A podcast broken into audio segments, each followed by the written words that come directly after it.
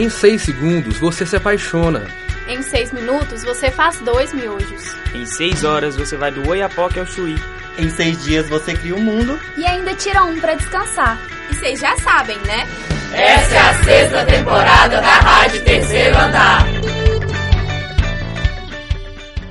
Nas últimas décadas, tem-se observado um aumento gradativo das mulheres no ensino superior, uma jornada com dificuldades, a começar pela conciliação da rotina. Um desafio que é intensificado para a mulher que planeja ou é surpreendida pela maternidade. No episódio de hoje, vamos conhecer os relatos de duas mulheres, uma professora e uma estudante, que nos contam as suas vivências de conciliação entre maternidade e vida acadêmica. Eu sou Breno Benevides e agora você vai ouvir Fernanda Maurício, professora do Departamento de Comunicação Social da UFMG. Meu trabalho não é chegar aqui e dar aula. Meu trabalho é chegar aqui, dar aula, voltar para casa, prepara outra aula, lê alguma coisa, faz uma pesquisa, conduz um grupo de pesquisa.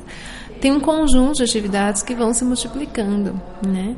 E então, o, o tempo que às vezes você poderia se dedicar, né, a, a, a, a ter uma presença familiar ele é reduzido por conta ainda de demandas que fazem parte da rotina da vida acadêmica, né? Como Fernanda relata, se dividir entre vida acadêmica e maternidade não é tarefa fácil e tropeça em uma série de questões. Vivência dos mais variados contextos mostram o que é diariamente ser mulher, profissional e mãe, além de associar outras inúmeras áreas da vida cotidiana. Um exemplo disso é o relato da estudante Andresa Pereira. Ela cursa jornalismo na UFMG e descobriu a gravidez no segundo período da graduação. Até hoje, assim, eu falo que é bem complicado, principalmente em questão de tempo, sabe? Porque o tempo que eu deveria, às vezes, estar estudando, eu me sinto culpada por estar estudando e não estar com ele. E o tempo que eu tô com ele, eu também me sinto culpada de não estar estudando.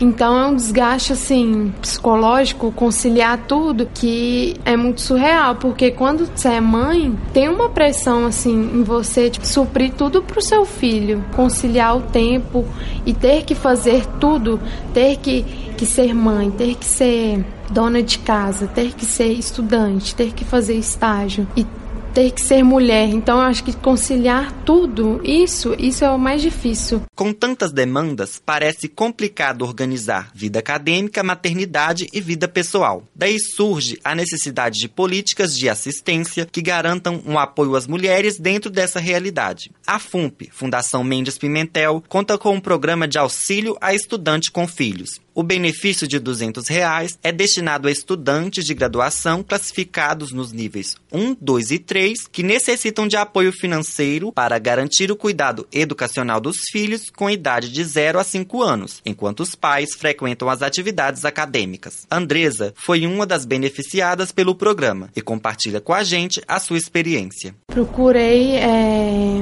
saber quais benefícios que eu tinha direito e conversando com o tutor, ele me orientou, falou as que eu me encaixava mais, que era essa de essa bolsa exclusiva para quem tem filhos pequenos e precisa às vezes pagar alguém. Outra coisa também que eu achei importante de auxílio que eles me deram a FUMP, além do, do financeiro, é, foi da questão das psicólogas. Então, por muito tempo no começo assim, eu, eu, eu fui, fiz terapia lá por um bom tempo com as psicólogas de lá e isso me ajudou bastante assim. Fernanda diz que a assistência garantida pelas políticas públicas são importantes, mas que também existem outras questões que precisam ser discutidas. Um exemplo disso, segundo ela, é a necessidade de revisão das políticas de igualdade de gênero, o que garantiria uma melhor divisão de tarefas e participação mais igualitária dos homens na vida dos filhos. A mãe, tanto na vida acadêmica ou não, ela é sempre muito mais cobrada.